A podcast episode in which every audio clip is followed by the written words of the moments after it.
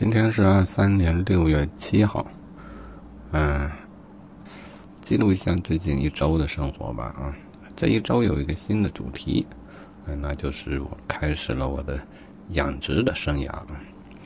当然，用“养养殖”这个词用的有点大，其实呢，就目前来说呢，算不算得上是一个动物实验？啊，整个项目呢是从。嗯，六月一号开始的，到今天是第七天，做一个阶段性的记录吧。嗯，那这七天做了什么呢？算起来就是做了一点点前期条件的前期条件的准备工作。嗯，虾苗今天已经在顺丰的路上了，但还没有到达，所以之前都是准备工作。嗯，准备工作有哪一些呢？首先是场地，啊。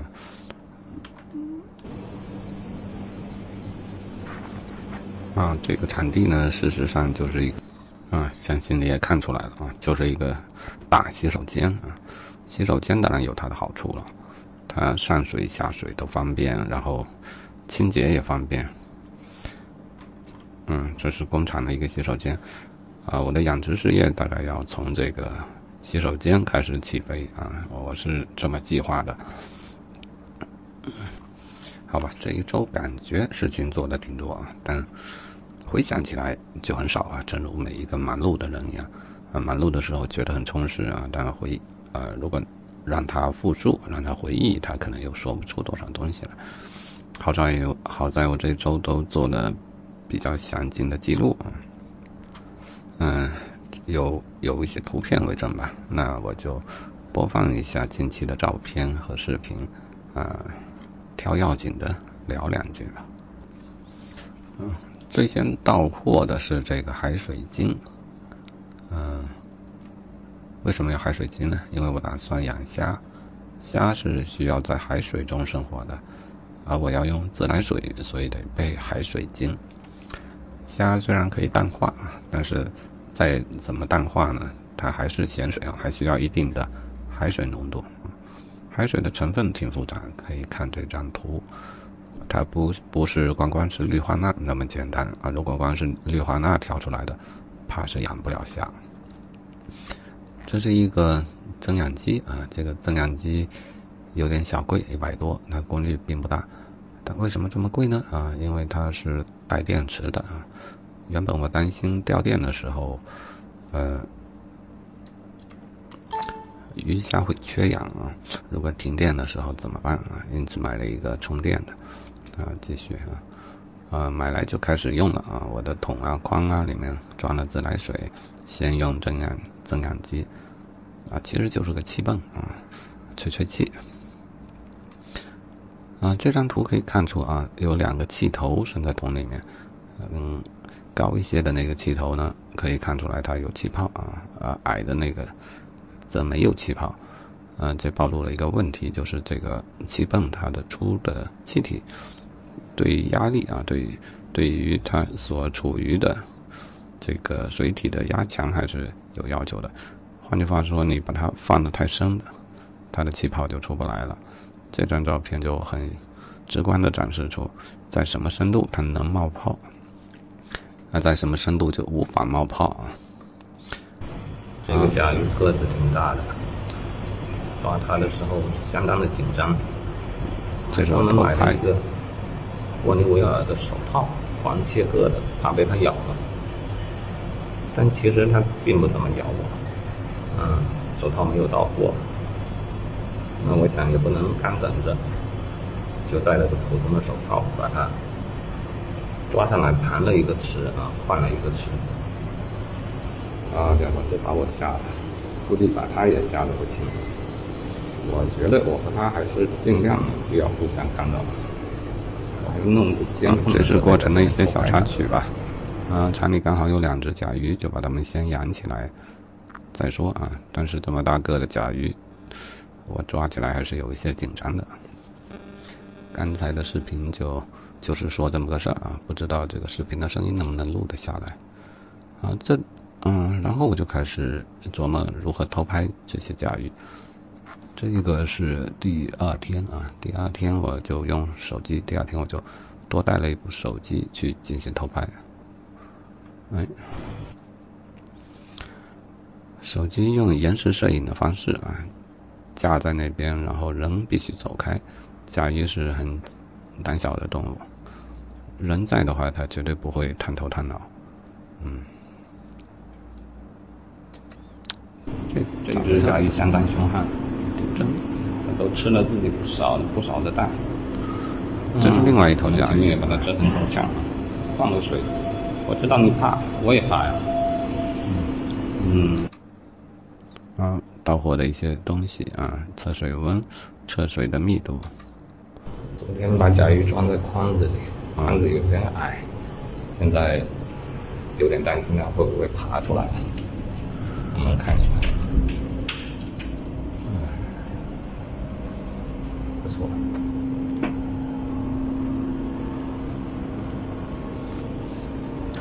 嗯，第二天担心甲鱼爬出来，嗯，挺搞笑的，实际上还是很怕甲鱼的，嗯，但现在好多了，多抓几回，熟了就好，他也没那么怕我了。嗯，这是某一天做的事儿啊，装了两筐水，还在那里铺气啊，就是给它打气泡。想着这个水将来可以用，结果第二天来一看，水都漏光了。嗯，啊，这个增增氧机的电池还是蛮给力的啊，呃，大概十个小时吧，它只掉掉一格电啊。当然我用最小的气量，然后又增增氧一整天，肯定还还是能坚持的。具体我记不得了，反正至少能够一天多。嗯。然后我其实没别的事可忙啊，就在又到货了一些东西啊，这是过滤用的。然后就给甲鱼测测水质啊，甲鱼它它的水体很少啊，然后你想它吃喝拉撒都在水里，水质很快就不好了。不过甲鱼未必不喜欢这个不好的水质啊，或者说它并不喜欢太清澈的水。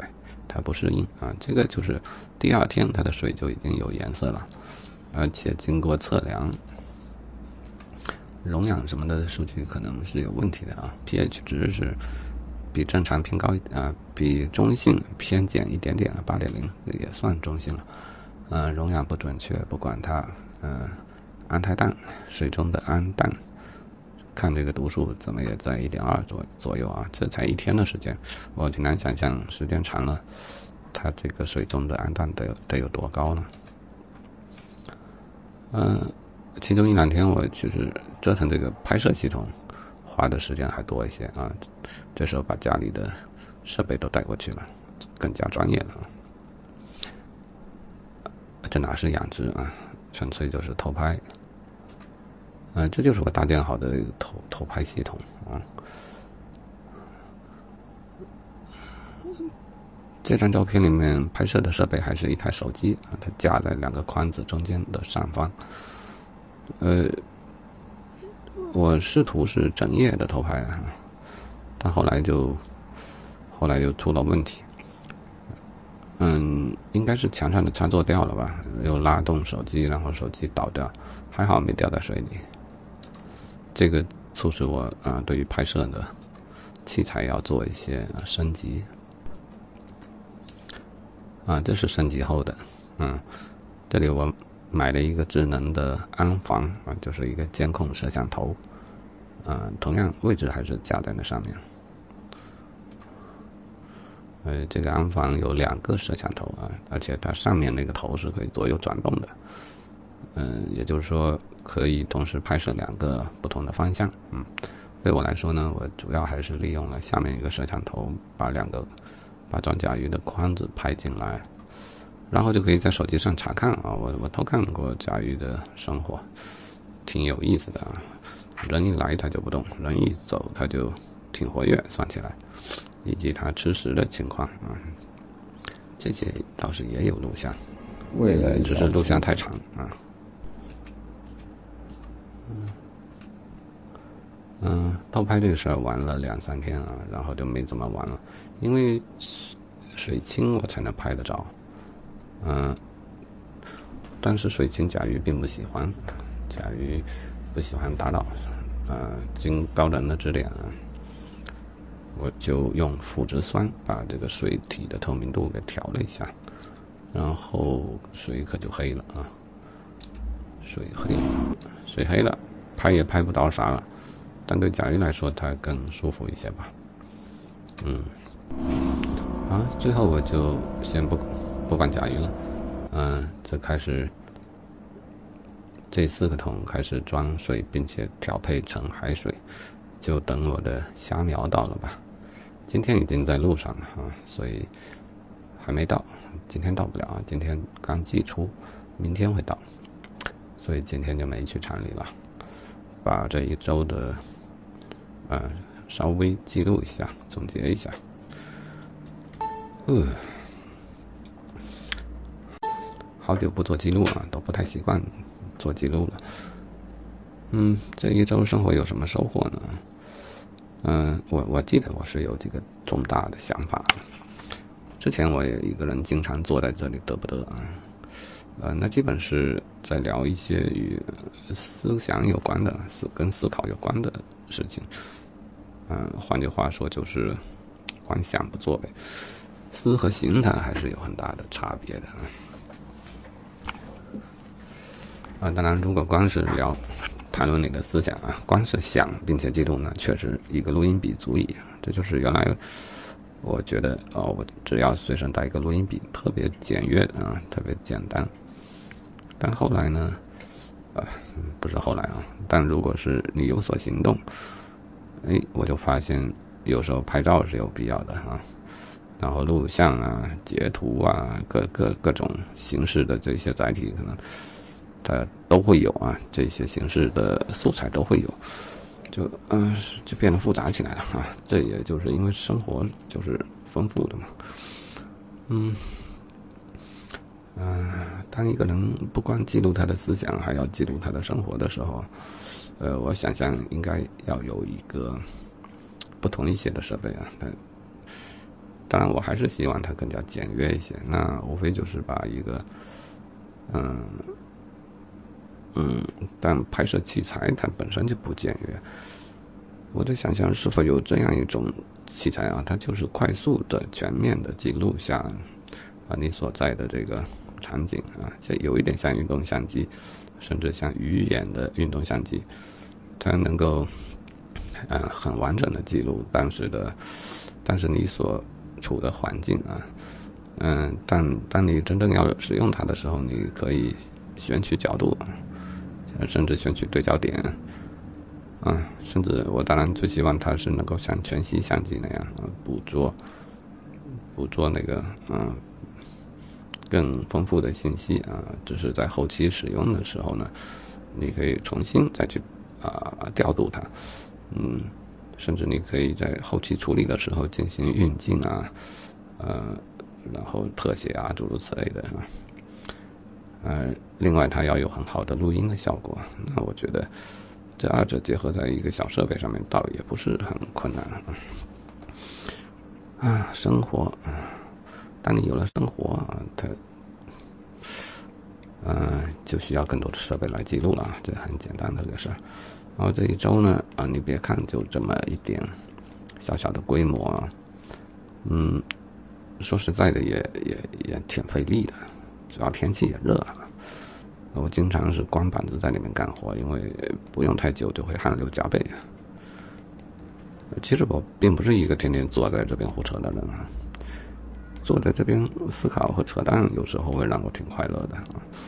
呃，我会真的从思考中感受到快乐吧。呃，但是最近不行，我的思想满足不了我，或者说它解决不了问题，所以我宁愿呢。多去做一些实践，嗯，多去体验一些生活吧。嗯